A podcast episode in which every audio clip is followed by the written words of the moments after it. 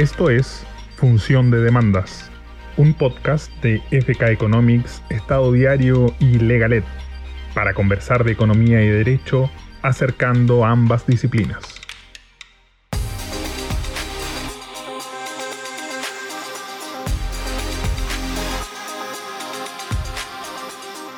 Hola, ¿cómo están? Soy Jorge Fantuzzi y esto es Función de Demandas, el podcast que hacemos FK Economics y Estado Diario para juntar, para unir, para acercar la economía con el derecho.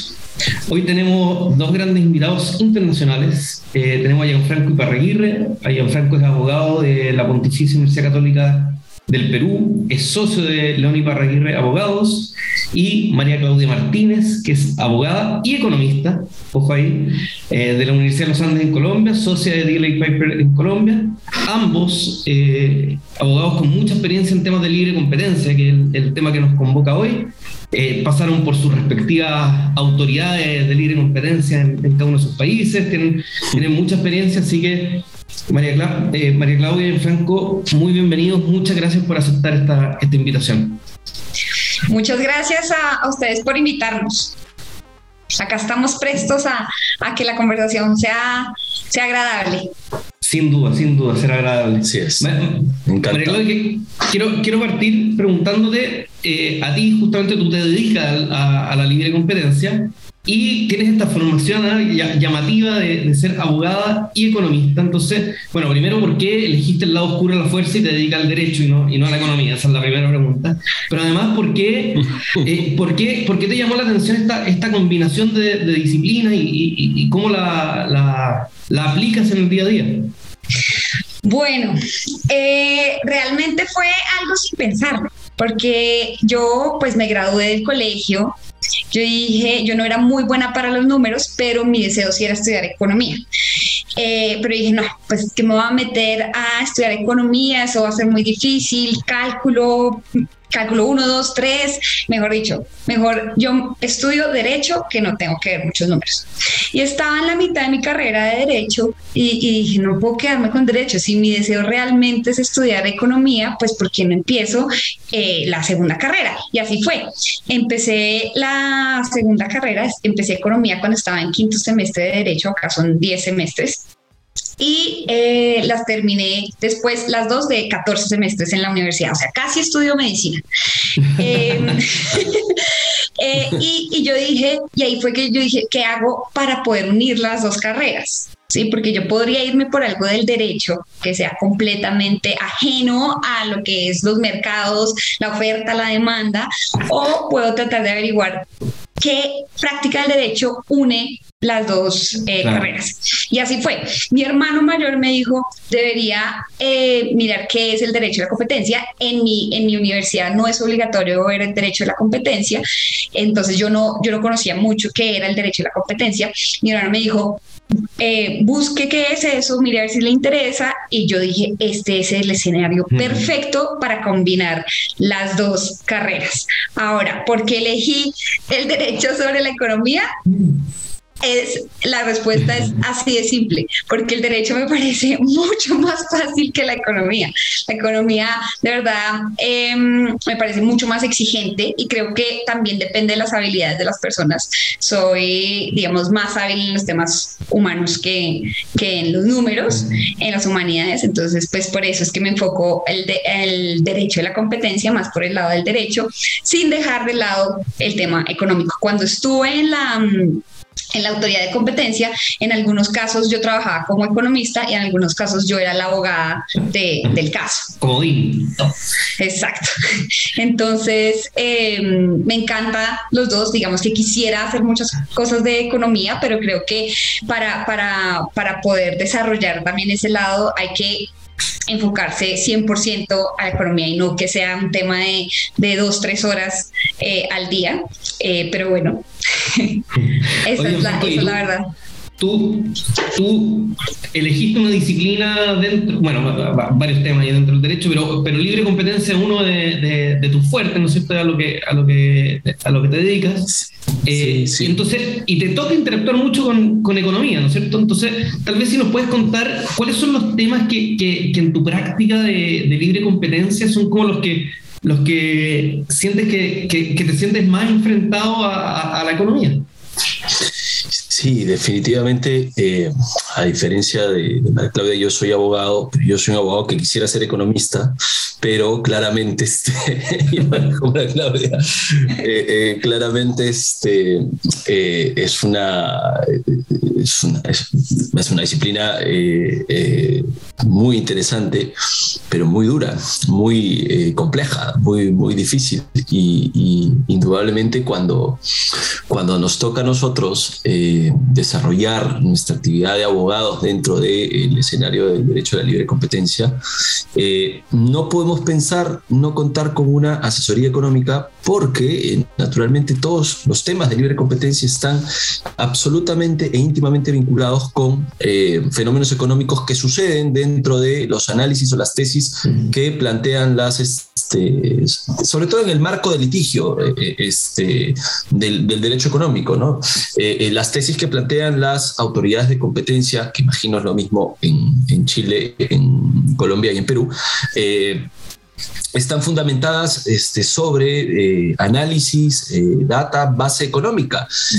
Es más, incluso cuando nos toca acercarnos a realizar algún tipo de, por ejemplo, diligencia eh, testimonial eh, ante la autoridad de competencia, quienes suelen eh, estar sentados y hacer entrevistas o formar parte de la, de la entrevista o del interrogatorio hacia la persona que podría estar involucrada en un acto anticompetitivo son economistas.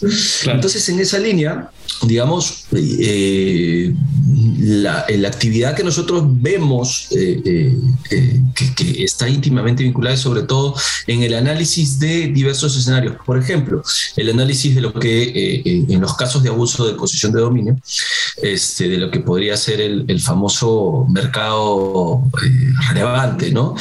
Sobre todo el mercado de producto, el mercado geográfico, y, ahí se, se, se, necesita claramente la ayuda, el apoyo de, de, de, los economistas, porque claramente te vas a encontrar en, la práctica que las autoridades de competencia tienen economistas. Nos contaba Claudia que había trabajado en, la, Agencia de Competencia Colombiana eh, y que a veces eh, le tocaba hacer el desarrollo desde su práctica, desde su visión de abogado, pero otras economista. Y, las imputaciones que eh, realizan estas autoridades que están este, sustentadas en temas económicos. Entonces, por ahí podemos ver eh, eh, un escenario donde se necesita el, trabajo, el abogado necesita ir de la mano de eh, un apoyo este, de un especialista económico. Por otro lado, bueno, en los casos de cárteles, este, ahí claramente los famosos este, contrafactuales este, que, que, construyen las autoridades de, competencia, pues tienen que ser eh, analizados desde el punto de vista de una defensa eh, eh, de, derecho por economistas para darnos los insumos a los abogados de poder sustentar que no ha habido una infracción, eh, por poner un ejemplo, ¿no? Oye, y, que no hay una caracterización. En, esos dos ejemplos, por ejemplo, que, ponían Franco de, del mercado relevante o de, determinación de, colusión o, algún tipo de, conducta en general, no, no solamente coordinada. Eh, pero te voy a presentar una falsa dicotomía. Tú, tú, me dices si, si, es, muy falso o no, pero, pero tal vez hay alguna diferencia entre la microeconomía y la estadística, ¿no es cierto? La econometría. Eh, eh, son herramientas que para mí son un poco inseparables. pero yo no sé realmente cuál es la que, la, la, que más se presenta en ese, en ese tipo de análisis por parte de ustedes. ¿Cuál es la que más les complica? Como que más, más lo ven como, como parte del trabajo del, del apoyo que les pueda brindar un, un economista. Sin duda, yo creo que cuando se hacen ejercicios econométricos, eso es lo que más puede apoyar la argumentación que uno tiene como abogado. Digamos que uno lo hace, de pronto uno dice, tengo este argumento, ahora necesito eh, la parte econométrica que para mí es o sea, la econometría para mí es lo que más eh, ayuda a soportar un argumento legal. Em, porque digamos, de, eh, los argumentos desde de la teoría económica, sí, son, son útiles, se, se pueden tener en cuenta, se deben tener en cuenta, pero ya cuando uno va a, mire, es que yo no solamente le estoy acá hablando de, de ideas generales, mire cómo la econometría soporta lo que yo estoy diciendo. Pero además la microeconomía es mucho de intuición, o sea, es decir, oiga, Sí, exacto. no, no pueden ser sustitutos, tienen que ser complementos, no sé, estoy Exacto. una... no, eh, Eh, o- Exacto, Eh, eh, completamente de acuerdo. O sea, es muy de la intuición y también de- yo creo que de los de lo que uno, de la experiencia de uno también como como consumidor eh, o como la percepción que uno tiene de un producto o de otro, sí. O sea, yo creo que eso es muy eh, subjetivo, a veces es poco objetivo, pero la econometría ayuda a que que se vuelva un poco más objetivo. Pero entonces, dependiendo también del caso que uno tenga, digamos, si uno está frente a temas de integraciones empresariales, ya uno no necesita de pronto eh, del tema econométrico, estadístico para soportar su idea, sino que se puede ir desde las desde la teoría microeconómica en general, ¿sí? Eh, pero cuando ya está en un caso, un cartel, una investigación eh, por temas de colusión, por ejemplo, ahí sí es ideal uno poder soportarse en temas econométricos donde sabe que si el resultado de, de, la regresión da lo que uno está tratando de soportar, es prácticamente imposible que lo ignoren en, en la autoridad. Sí, ya a, menos pueden... que presenten, a menos que presenten lo otro, un informe, digamos, con otro Exacto. punto de vista. Y, y Sí. Gianfra- Gianfranco, ¿qué, ¿qué nivel de sofisticación se da en ese tipo de debates? Porque en realidad son, bueno, el, el- no existe como la, la- lo que podríamos decir como una prueba dura en econometría, o sea, siempre una mirada, una forma de presentar los datos de, y, y alguien va a rebatir con una nueva estrategia, con un dato que faltó. Entonces, ¿qué nivel, en, en, en particular tal vez en tu caso en, en Perú, ¿qué, qué nivel de sofisticación se da en- entonces en ese debate a partir de, de- de la econometría, de, de los datos? Mira, yo creo que es por la experiencia y, un poco mirando también experiencias de, Chile, de Colombia, casos internacionales, creo que es, igual en todos lados. O sea, no, no podríamos decir que acá hay eh, una mayor o menor profundización del análisis este, o del uso de las herramientas eh, de, de microeconomía, las herramientas econométricas para este, el análisis este, de, los casos. Yo creo que es algo bastante universal, por decirlo así.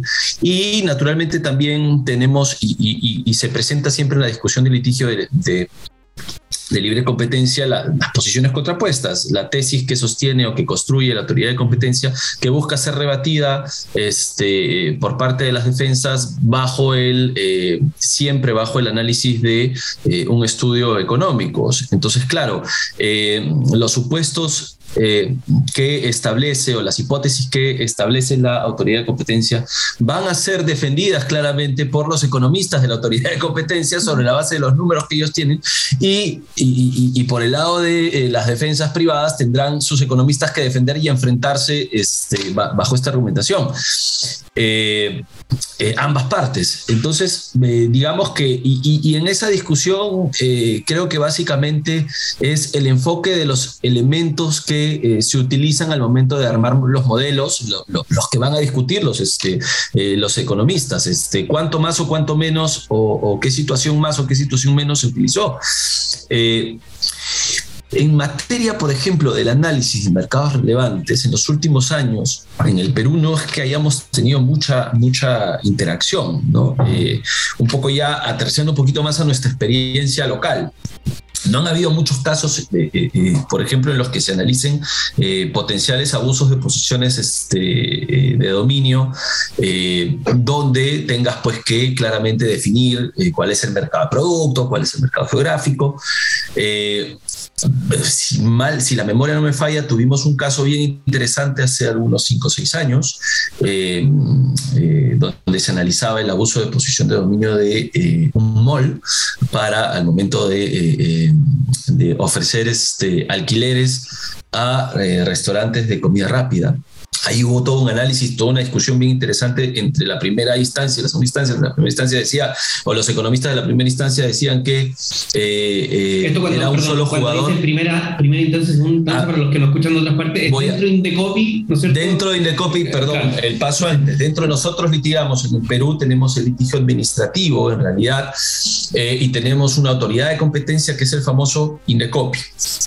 Instituto Nacional de Defensa de la Competencia y de la Protección de la Propiedad Intelectual, ese es el nombre largo. Y dentro del NECOPI tenemos dos instancias. La primera instancia, que es la Comisión este, de Libre Competencia, la que revisa en primera instancia los casos y la que investiga a través de su Secretaría Técnica, donde hay un punto de discusión además, porque finalmente esa primera instancia hace de juez y parte.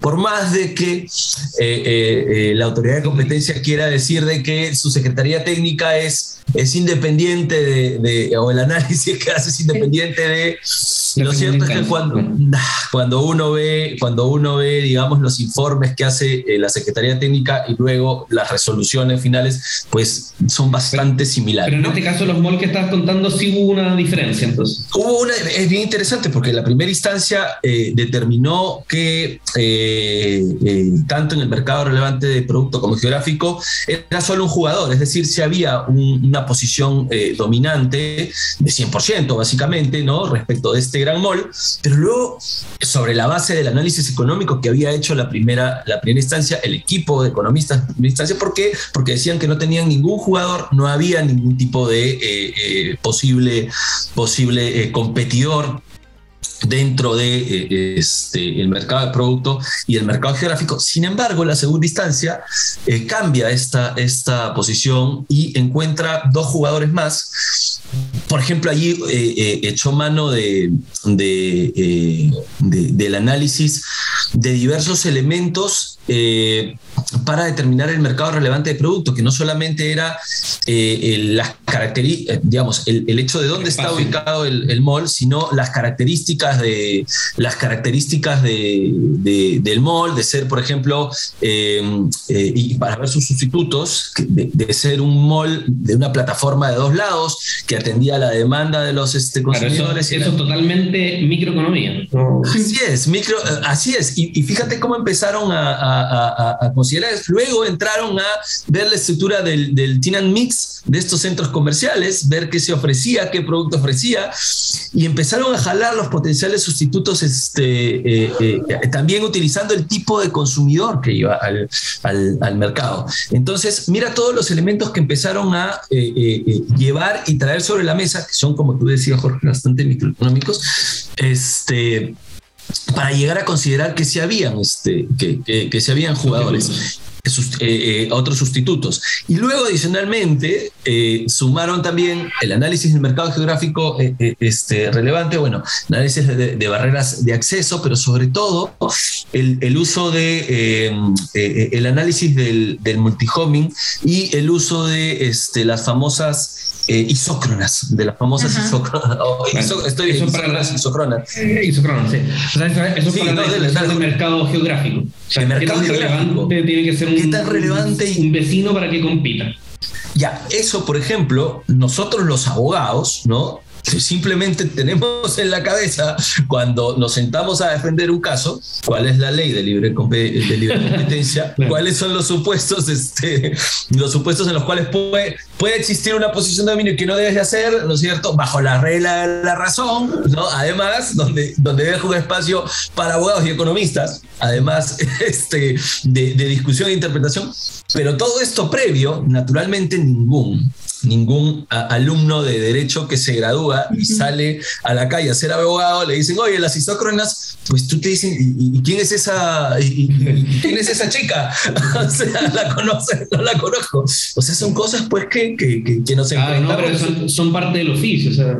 Es parte del oficio, pero claramente nosotros los abogados, y, yo pongo todos estos pequeños ejemplos sobre la base de ese caso, que porque indudablemente nosotros los abogados no podemos sentarnos a determinar y a, analizar estos elementos solo bajo el, el, conocimiento que hemos tenido de nuestros estudios en el pregrado, en el posgrado, por más que hayamos llevado clases de micro macroeconomía, en fin, de microeconomía o de estadística, no lo podemos hacer, no tenemos ese expertise, no tenemos interactuar, Pueden interactuar con todo eso con, su, con sus expertos, digamos. Con su... Pero es importante conocerlo, efectivamente, y es allí donde sí tenemos, hay un gap de, de, conocimiento, por más que tengas mucho tiempo además viendo estos temas, siempre va a haber un gap este, que, no, que, que, que el abogado no lo puede llenar. Ahí tiene que estar, digamos, este, el conocimiento. Y, lo mismo al revés. Eh, y, bueno, y, claro, y viceversa, pero, pero como decía este, María Claudia, probablemente sea mucho más sencillo, y yo creo que es mucho más sencillo entender la interpretación de la norma, en este caso, que, que se aplica a la libre competencia, claro, eso, que poner... Eso lo dices tú porque eres abogado, pero para al derecho... Oye, María Claudia, yo, yo te, te, quiero preguntar justamente eh, relacionado con, este ejemplo o, con otro que se te puede venir a, a la cabeza, pero hay muchos casos, vuelvo al, tema de la estadística, hay muchos casos en el que eh, la economía se apoya, ¿no es cierto?, con la estadística, con el uso de casos, por ejemplo, para definir mercado relevante, para estudiar algunas de las conductas. Pero hay muchos casos en los que no hay datos. Eh, no sé, hoy tenemos que definir mercado relevante del, claro, de, del retail, claro, entonces uno puede pedir datos de transacciones, las boletas, y, y hay mucho, pero uno se va al mercado, no sé, del, del riego eh, por goteo en el sector agrícola, de, bueno, y obviamente no, no están las posibilidades de hacer análisis estadístico. Entonces, ¿qué, qué, tipo, qué tipo de análisis, de, de, desafío eh, impone ese tipo de caso al, al a la litigación en, temas de libre competencia. Yo creo que lo, justo yo iba, yo iba a complementar eh, la respuesta de Gianfranco en, en ese sentido. Lo ideal siempre es tener el apoyo del, del economista para uno dar sus argumentos, pero en muchos casos uno no tiene los datos y uno quisiera tener los datos para poder trabajar con ellos y mostrarle, digamos, minuciosamente a la autoridad lo que está tratando de argumentar, pero a veces simplemente no se puede, no se puede y la autoridad podría llegar a conseguir los datos, pero entonces cuánto tiempo se demora, si le da acceso a uno a los datos para que uno también pueda eh, llevar a cabo su, su, estudio, sí, su análisis, eh, entonces empieza a jugarse muchas cosas, pero entonces uno, uno qué tiene que hacer, lo, lo que yo creo, muchos de los casos en, temas de derecho a la competencia, creo que se tienen que... Eh, o los argumentos que uno tiene que, presentar tienen que estar basados en la teoría microeconómica en general, buscando eh, uno las características del producto, cómo se mueve, eh, pero temas muy generales a los que uno pueda tener acceso. Lo ideal sería uno tener los datos para ya llevarlo a temas estadísticos, pero cuando no se puede, uno tiene que partir de los famosos supuestos y así eh, dibujárselo a la, ya sea a la autoridad o ya frente a, una, a un litigio, digamos, en contra de la autoridad sobre una sanción, también mostrárselo al juez, que a mí me parece mucho más difícil porque los jueces, pues por lo menos acá en Colombia no son especializados, entonces eh, simplemente conocen de cualquier caso, entre esos les tocó uno de competencia y ahí cuando uno le dice, 2 más 2 es 4, dicen, ¿cómo así que 2 más 2 es 4? Déjenme, yo me voy por el lado del derecho y así yo fallaré, que eso también es una falta pues de garantía, eh, pero entonces también en esos casos, ya que es frente al juez, uno tratar de ponerlo en plastilina, todos los argumentos económicos y, y, los datos que uno tenga para poder, para poder vender el argumento, pero yo sí creo que si uno no tiene datos, lo mejor es... Eh, trabajar con las características del producto y lo que uno tenga al alcance basado en supuestos. ¿sí? Digamos, en un, en un caso reciente teníamos que presentar eh, una definición de mercado relevante y no teníamos los datos para justificar el porcentaje de mercado de las partes. Y nos tocó... Claro, es un típico ejemplo. Típico ejemplo. Claro, dígame las participaciones de mercado. Bueno, no sé, porque no tengo cómo saber las ventas de mis competidores, no existe una base de datos pública. Claro, eso no existe. Entonces hicimos ahí un, un, un unos supuestos y, bueno, lo cogimos con información que sí era pública, pero no, no tenía nada que, o sea, no era lo típico que uno usa de ventas, ingresos, no, fue con, em, eh, tocaba definir la el mercado de las partes en el mercado de infraestructura en Colombia. entonces eh, no teníamos los datos, nos tocó con la longitud, digamos, de las carreteras que manejaba cada una de las concesiones y pues sí se conocía la longitud total de, la, de las carreteras en Colombia, entonces ahí lo sacamos, pero entonces la autoridad nos decía, no, no estoy tan segura de esa definición, nosotros es la única que le podemos entregar con los datos que tenemos. Cuantitativamente, claro. Exacto, cuantitativamente es lo único que les podemos entregar. Si quieren otro, podemos hacerlo, pero ustedes tienen que pedirle los datos a todos nuestros competidores. Y pues ahí estamos en eso. También en otro caso que ese sí me tocó desde, desde la autoridad, em, fue un caso divino de de integraciones empresariales que teníamos que ver cómo se manejaba, o sea, las fuerzas del mercado, cómo se daban. Era el mercado energético. El mercado energético acá en Colombia se, es con bolsa. Es súper regulado, pero además eh, todos los días hay una subasta de energía. Entonces fue un caso en el que teníamos absolutamente todos los datos y fue espectacular trabajarlo con, el, con los economistas de, de la entidad porque podíamos sacar lo que quisiéramos y el que nos entregaba los datos era también una entidad pública. Entonces era mucho más fácil tener acceso.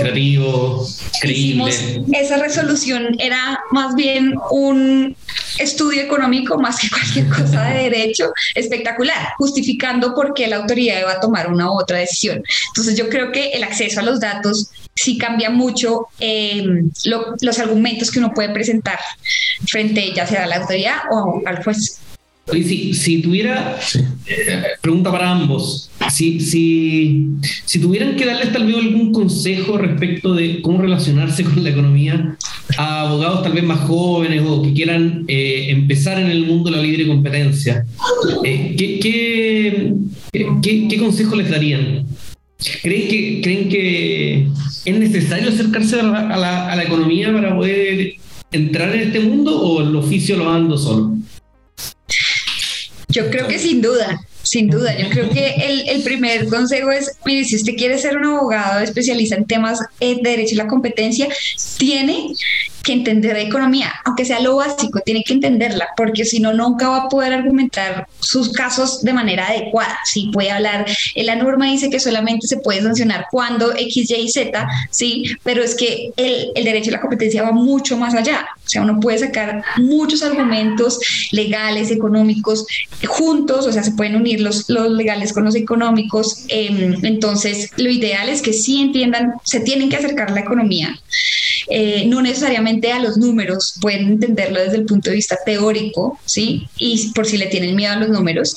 Eh, y ya a medida que uno va avanzando, cada vez meterse más en, los números, ahí sí, entender más y debatir con el economista que le, explique bien a uno qué es lo que está, eh, los supuestos que está usando, eh, las variables que está usando, para, mm, digamos, eh, entender más qué es lo que uno está tratando de decir, porque a veces uno ve muchos casos en que tienen el estudio económico y el abogado dice, a mí el economista me dice que dice eso entonces, yo pongo, el estudio dice tal cosa, pero usted tiene que entender el estudio para poder argumentarlo. Claro, hacer las preguntas difíciles al, informe propio y al informe del contrario. Exacto. ¿Ah? Exacto. Entonces, sin duda, sí tiene que haber un acercamiento. Pero bueno, Gianfranco, no te quito la palabra. No, no, no, no, no. Es, es, yo coincido absolutamente contigo. Es más, eh, yo, yo me baso un poquito en mi propia experiencia, ¿no? Siendo abogado, no siendo economista y cómo es que llego a, a, a desarrollarme dentro del ámbito del, del, derecho a la libre competencia. ¿Y por qué? ¿No? Eh, ¿Por qué decido, eh, siendo abogado y habiendo tantas ramas, además, por qué decido hace, son ya casi 20 años más o menos, si no es un poquito más, este, que es otra coyuntura. Además, hoy en día, imagínense, estamos haciendo un podcast eh, donde estamos hablando de estos temas de libre competencia. Hace 20 años esto era algo exótico. Eh, hablar de libre competencia en, en, facultades de derecho, pues era este, algo bastante, bastante este, extraño, raro. Y, y, cómo es que yo llego a esto? Eh, yo llego a, querer estudiar libre competencia sobre la base de empezar a, empezar a entender fenómenos económicos. Yo no quería ser abogado, en principio, eh, algo así como te pasó a ti, este, María Claudia. Yo quería ser historiador, pero claramente como historiador como historiador en, en, nuestros países latinoamericanos, eh, digamos, la posibilidad de desarrollar investigaciones es, bastante limitada. Entonces dije, voy a estudiar eh, el, el, derecho que también me gustaba, un poco las leyes, y, me entró un poquito en la facultad decidiéndolo sobre la base del derecho romano, está vinculado a una cosa así exótica, también llegué. Y cuando estaba en la facultad de derecho, sinceramente los cursos que llevaba no me gustaban.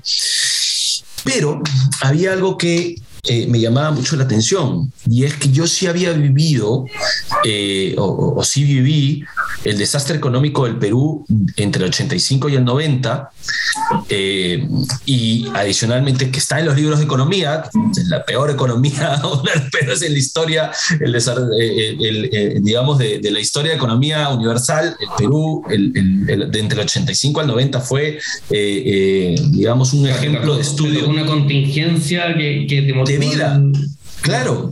Y luego me tocó vivir en, mi, eh, eh, en el colegio y en la universidad esa segunda parte donde los, los efectos de haber eh, establecido una economía social de mercado que funcionara sobre la base de normas de libre competencia hacía que nuestra calidad de vida mejore, porque claro que mejoró este, lo que el 85A. Y luego cuando entro a la Facultad de Derecho vivo un mundo de mucha, entre un momento de mucha convulsión, que era cuando se da la caída del, del régimen fujimorista, este, eh, se da el gobierno de transición de, de, Valentín Paniagua y luego entra este, el gobierno de Alejandro Toledo. En ese momento, lo único que funcionaba en este país era la economía y el derecho económico. Entonces es que por, ese, por esas ganas de, entender la historia de leer mucho la historia del país, que me gustaba adicionalmente por, esa vena, es que llego a entender todos estos fenómenos económicos y digo, oye, pero fíjate, esto funciona porque pusimos la economía social de mercado y porque hubo un derecho a la libre competencia. ¿Qué es esto? Y ahí es donde me metí a estudiar. Y claramente también empecé a estudiar, ¿qué cosa? Microeconomía, estadística, historia económica. Eh, entonces me, empecé a meter a, entender un poco más de esto. Y, el que, y el que no, el que, porque los dos tuvieron algo entonces de estudio de, economía y de estadística, ¿no es cierto?, por interés en, en épocas universitarias, pero pero ya estudió Derecho y tal vez, no sé, pues, ah, eh, está, está litigando en alguna oficina de abogados y, le encargan, oye, tenemos este caso libre competencia. ¿Qué, ¿Qué puede hacer? Eh, ¿Cómo, se, ¿Cómo se acerca? Eh, ¿Estudiando, estudiando leyendo? o... Las dos cosas, ¿no? Primero leyendo un poquito, este, leyendo un poquito y luego estudiando un poco más. sí, tiene que haber una una exploración de, los temas económicos básicos, ¿no? Este, para, para poder desarrollarse, porque como, como ustedes bien dicen, eh, en un momento uno se sienta y empieza a hablar en una reunión con el economista, eh, con el equipo de economistas, y, claro, te puede pasar dos cosas. O que, o que eh, entiendes, discutes, eh, planteas, eh, estás de acuerdo o no estás de acuerdo, o no entiendes nada. Entonces, para no estar en este, en este segundo escenario, hay, que, hay, que, hay que un poquito este, formarse. Formarse. Sí, sin duda. Formarse. Y ya también, igual hoy en día hay libros que le están ayudando a los abogados a especializarse en temas de competencia a especializarse un poquito en, o entender los temas económicos. Ya digamos que no hay excusa. O sea, si uno quiere. Oye, y además yo, algo que siempre le digo, siempre le digo a los abogados, el, libro de, en Chile le decimos introducción a la economía, pero el curso, digamos, introductorio, está, está pensado para gente que viene saliendo del colegio, que no tiene ninguna formación en economía. Entonces, perfectamente un abogado de la edad que sea puede tomar estos mismos libros, hacerlo completo y lo va a entender y no hay ningún problema. Entonces, bueno, eh, yo siempre animo a que, a, que lo tomen. ¿ah? Hay, hay, hay, dos tres, da lo mismo, da lo mismo cuál, pero, pero hay dos o tres libros que pueden ser útiles para eso. Las escuelas de posgrado, yo no sé lo, cómo, cómo suceda en, eh, tanto en Colombia como en Chile, pero por ejemplo aquí en Perú, se han empezado a hacer eh, a ver, no solamente las maestrías, claro, una maestría de competencia, vas a estudiar micro, macro, estadística, en fin, todas estas cosas, vas a ver los casos. ok, vamos a, tienes que estudiar porque están los cursos. Pero lo que están optando, lo que se está optando es eh, hacer cursos de especialización. Eh, cursos de especialización en determinadas materias donde va muy, muy, muy, este, digamos, enlatado lo más importante de, las cosas que tienes que... Más corta, más intensa, más, ¿no? Eh, yo sinceramente, o sea, he visto estos temas en el mundo del derecho, pero por ejemplo sé y, entiendo que hay cursos de especialización en, temas económicos. Entonces, una, una, una, buena beta de exploración, una idea de negocio además para las universidades, es este, eh, poder generar cursos eh, de economía para quienes eh, quieran salir de la universidad en el pregrado no te enseñan claramente, eh, eh, en el pregrado de Derecho no te enseñan cursos de especialización en materia económica, lo puedes ver en tu clase libre competencia, si es que te enseñan clase de libre competencia además. Este, pero digamos, ese es una buena, es un, es un buen ejercicio, o sea, quien quiere dedicarse a, los temas de libre competencia, acaba de salir de la universidad, puede buscar, eh, digamos, explorar en un curso corto de 3, 4 meses, este, entender o, o adentrarse un poco más a lo que es este, el derecho, eh, perdón, eh, la, la, ciencia económica, ¿no? la teoría económica, la economía, efectivamente.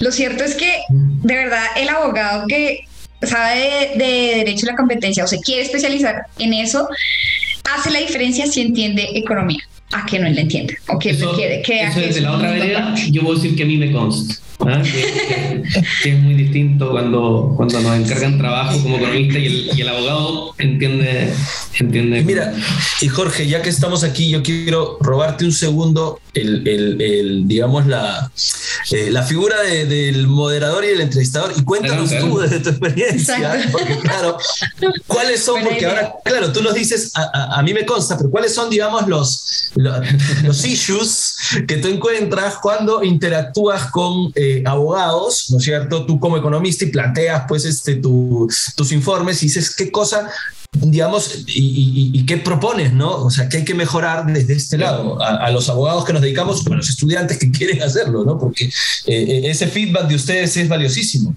Yo, creo que hay un tema que, que se repite mucho y es eh, este tema como de la alergia a los números, que, que, que, repite mucho los abogados, no sé si se los contarán en, en, ah, los primeros años de derecho, les dice, como que se usa esa, esa frase como comodín.